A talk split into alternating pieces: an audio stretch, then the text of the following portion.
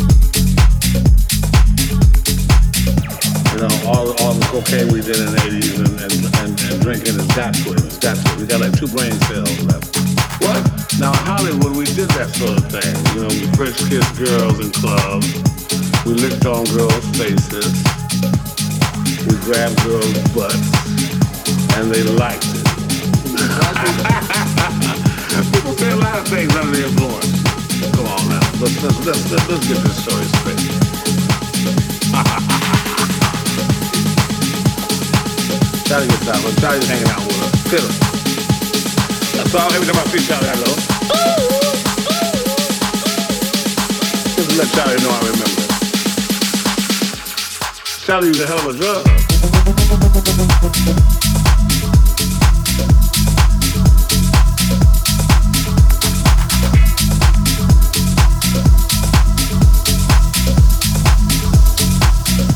I'm